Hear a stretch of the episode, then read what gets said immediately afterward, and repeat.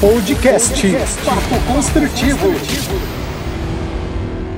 Olá, você escuta agora o Drops do Papo Construtivo. O nosso tema da vez foi um novo olhar sobre as nossas vidas. E aqui você escuta sobre como a pandemia abalou as nossas estruturas. Andréa Monroy, psicoterapeuta e terapeuta integrativa, juntamente com Catarine dos Santos, gerente de treinamento e desenvolvimento da Build e Vita, são as nossas convidadas. Esse tema, um novo olhar sobre as nossas vidas, é, ele surgiu até de uma necessidade, de um acompanhamento, até da identificação das rotinas que estamos vivendo nesses dias, né? E entre essa identificação de rotinas, uma pesquisa conduzida pelo grupo Build, junto com seus clientes, né, em todas as fases aí dos projetos, identificou alguns indicadores importantes, né, entre sentimentos e impactos das pessoas nesse tempo de quarentena que as pessoas estão vivendo, né? E entre esses aspectos citados aí que estão impactando a vida das pessoas, estão o financeiro financeiro e o aspecto psicológico, né? Associado então à ansiedade, preocupação excessiva e até mesmo à depressão. Em vista de tudo isso, eu queria ouvir de vocês por que, que o isolamento social abalou tanto as nossas estruturas, nossa vida, casa, família, relações, trabalho, tudo isso já estava abalado pela nossa rotina anterior e essa situação só potencializou o desequilíbrio? Queria ouvir um pouquinho de vocês. Primeiramente, porque perdemos a nossa liberdade. Se antes eu tinha algum, algum conflito interno ou com alguém na minha casa, tivesse um desconforto, eu saía, ia espairecer, fazia alguma coisa na rua, voltava, conversava com uma amiga, voltava e passava por cima daquilo. Agora nós não temos mais para onde recorrer. A gente está tendo que olhar para dentro de si. Antes a gente vivia numa fuga constante da gente mesmo. E agora, sair da rua, voltar para dentro de casa, é voltar para dentro da gente. Ter que olhar para as nossas próprias sombras, mas também para todo o nosso poder criativo. Vai depender de como nós vamos encarar esse isolamento.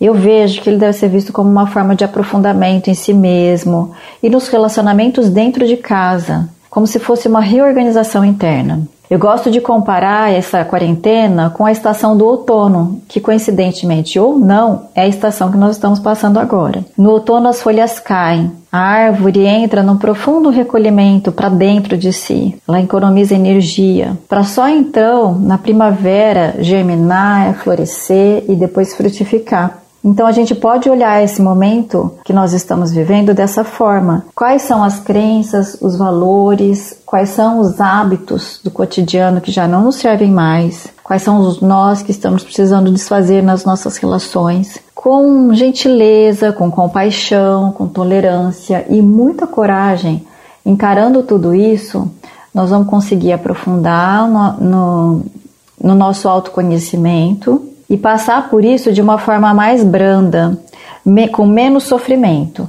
Porque quanto mais a gente se sente frustrado por não conseguir o que é esperar da vida, aquilo que a gente é, deseja, o que a gente espera, conseguir da vida o que a gente espera, mais a gente se frustra e mais sofrimento nós temos. E você, Catarine, o que, que você pensa? Eu acho que o isolamento social afetou a nossa vida porque a gente não tem controle. A gente é obrigado a ficar em casa agora. Muitas vezes é, se deparar com problemas familiares, por falta de trabalho, de dinheiro, é, por falta de contato com as pessoas. E uma outra situação que eu percebo é que antes a nossa vida era tão corrida, a gente queria tanto ficar em casa, né? A gente estava vivendo uma situação extremamente no automático. E hoje a gente se depara fica em casa, é, tem que lidar com alguns problemas até emocionais, pensar na vida, pensar em coisas que antes com a correria a gente não era capaz de pensar, de ir nessa profundidade. Então é esse caos e esse desequilíbrio que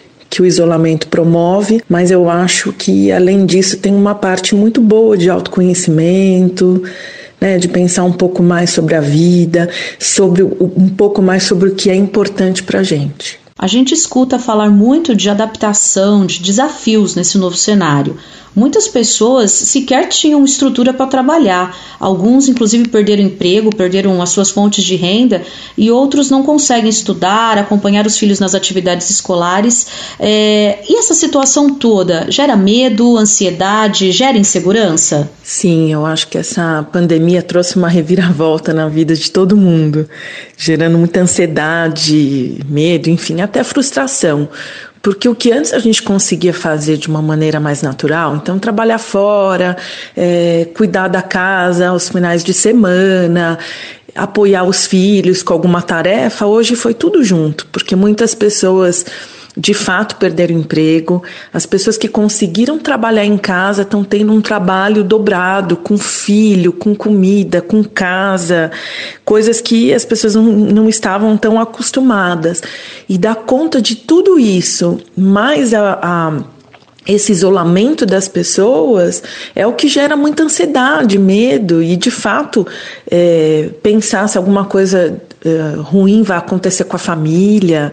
Eu acho que, que nesse sentido tá difícil para as pessoas lidarem, sabe? E inclusive com, com a falta de, de dinheiro de muitas pessoas que perderam seus trabalhos. Sim, com certeza. O medo de como será o amanhã nos traz insegurança e ansiedade.